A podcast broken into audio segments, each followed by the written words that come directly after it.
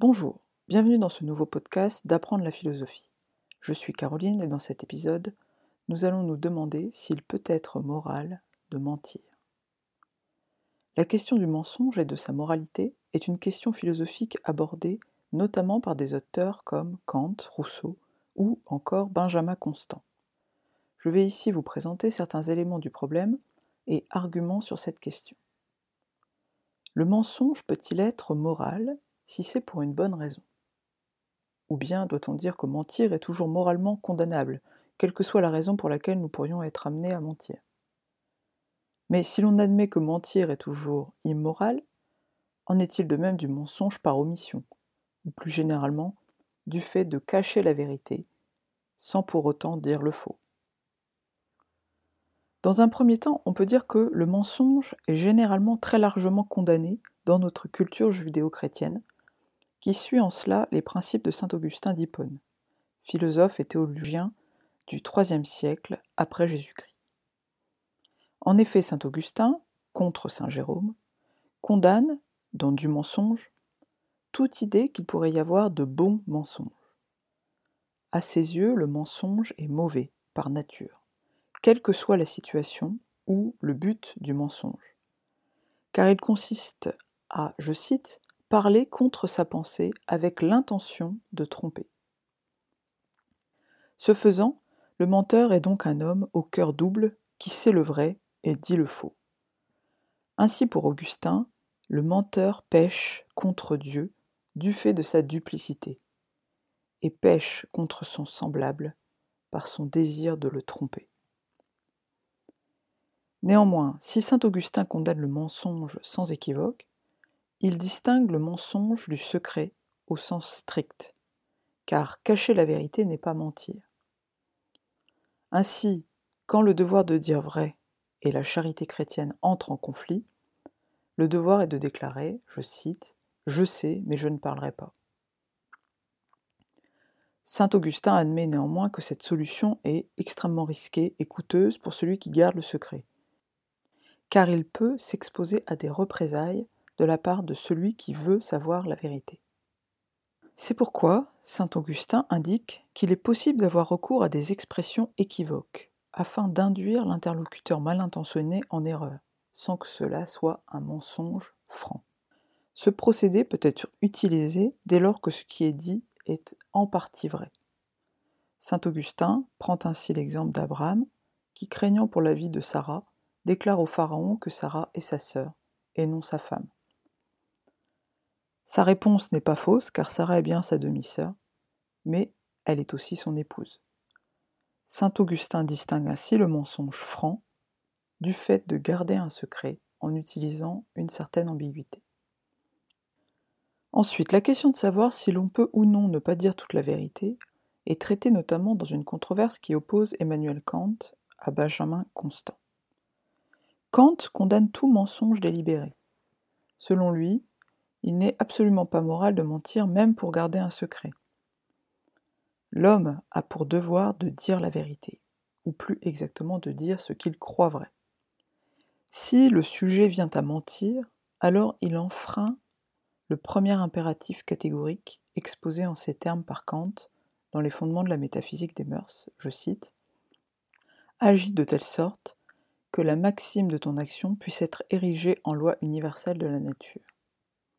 Cela signifie que l'individu doit pouvoir rationnellement vouloir que chacun agisse comme lui, de telle sorte que cela devienne la norme.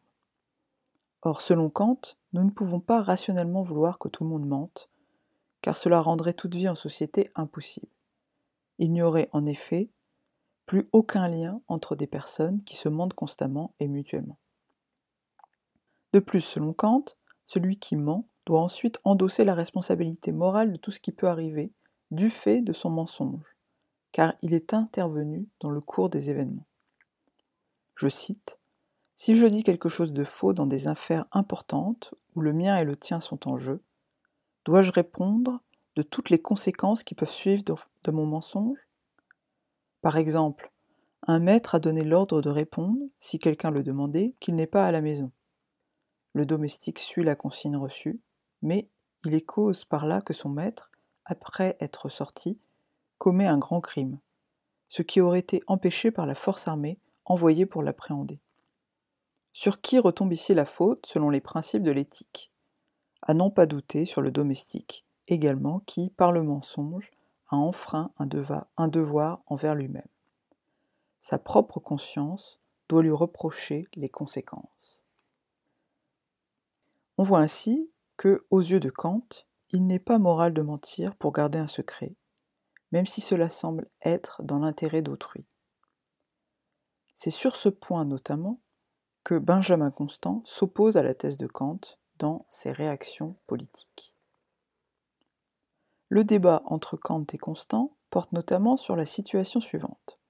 Si un assassin vient vous demander si votre ami s'est réfugié chez vous, n'est-il pas moral de lui mentir? Un ami ne peut-il pas attendre légitimement de vous que vous gardiez son secret si sa vie est menacée? Pour Kant, le mensonge est toujours condamnable, car vous prenez alors la responsabilité de ce qui va se passer ensuite. Si vous mentez en disant que votre ami n'est pas là, et que l'assassin, retournant dans la rue, y trouve votre ami, qui était sorti de la maison entre-temps, alors, pour Kant, c'est votre faute. Constant remarque, lui, au contraire, que le lien social et la moralité se trouvent menacés si l'on ne peut faire confiance à personne, même pas à un ami pour garder un secret vital. Il va donc chercher à trouver une règle qui permette de justifier le mensonge dans certains cas. Je cite Benjamin Constant Dire la vérité est un devoir. Qu'est-ce qu'un devoir? L'idée de devoir est inséparable de celle de droit. Un devoir est ce qui, dans un être, correspond au droit d'un autre. Là où il n'y a pas de droit, il n'y a pas de devoir. Dire la vérité n'est donc un devoir qu'envers ceux qui ont droit à la vérité. Or, nul homme n'a le droit à la vérité qui nuit à autrui. Benjamin Constant voit donc les conséquences terribles que pourrait avoir l'obligation morale de toujours dire la vérité, et il cherche à montrer que l'idée qu'il y aurait un devoir de dire la vérité est infondée, car il n'existe pas en réalité de droit à la vérité dès lors que cette vérité peut nuire à autrui. En effet, dans un état de droit, chaque individu peut faire usage de sa liberté dès lors que celle-ci ne menace pas la liberté d'autrui. En d'autres termes, chacun a des libertés garanties par l'État, que l'on appelle des droits, et donc des devoirs car il doit respecter les droits des autres. Par exemple, si un individu a le droit de s'exprimer, alors les autres ont le devoir de le laisser s'exprimer. Et s'ils ne le font pas, ils peuvent être sanctionnés par la loi. Ainsi, avoir un droit, c'est avoir l'autorisation de faire quelque chose que les autres n'ont pas le droit de m'empêcher de faire. Constant défend ici que ce système de droits et de devoirs ne peut fonctionner et être respecté que si les droits qui sont donnés aux individus sont des droits qui ne nuisent pas à autrui. En effet, l'objectif du droit en général est bien la coexistence pacifique des individus. Or, si l'on donne des droits à certains qui sont nuisibles pour les autres, alors il semble légitime d'en dénoncer l'injustice. Pour conclure, on pourrait, en suivant Constant, défendre que garder un secret en mentant et même un devoir moral si la personne qui demande la vérité a pour but de nuire à autrui, et n'a donc pas droit à la vérité. On pourrait alors nous objecter avec saint Augustin qu'il est préférable de refuser de répondre plutôt que de mentir, ou préférable de donner une réponse équivoque, qui trompe l'interlocuteur, mais sans réellement mentir.